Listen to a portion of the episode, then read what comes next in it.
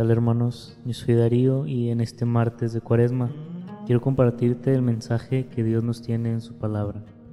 Él nos sigue hablando fuerte y nos sigue dando herramientas para continuar preparándonos y preparando nuestro corazón.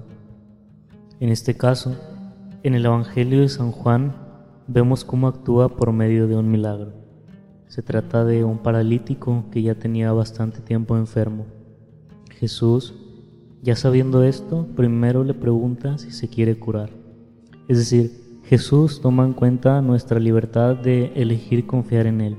Y aunque este hombre no conocía a Jesús, lo cura diciendo, levántate, toma tu camilla y anda. Después de que ocurrió esto y siendo sábado, los judíos le dicen al hombre que había sido curado que no le era lícito cargar su camilla. Nuevamente nos encontramos con este tipo de escenas en donde Jesús es perseguido por hacer cosas en sábado.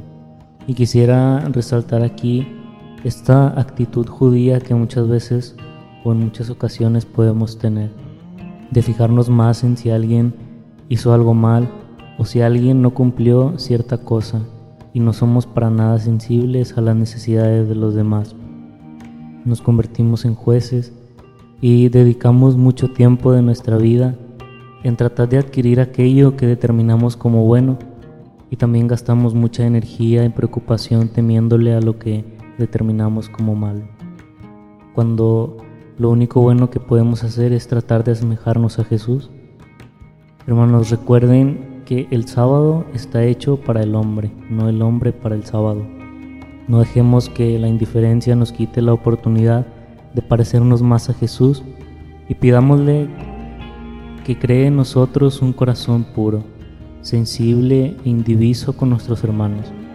Tengamos cuidado de no convertirnos en esclavos de rúbricas que insensibilizan nuestro actuar. Sigamos pidiéndole al Espíritu Santo que nos guíe para ser personas según el corazón de Dios. Que Dios te bendiga. Un fuerte abrazo.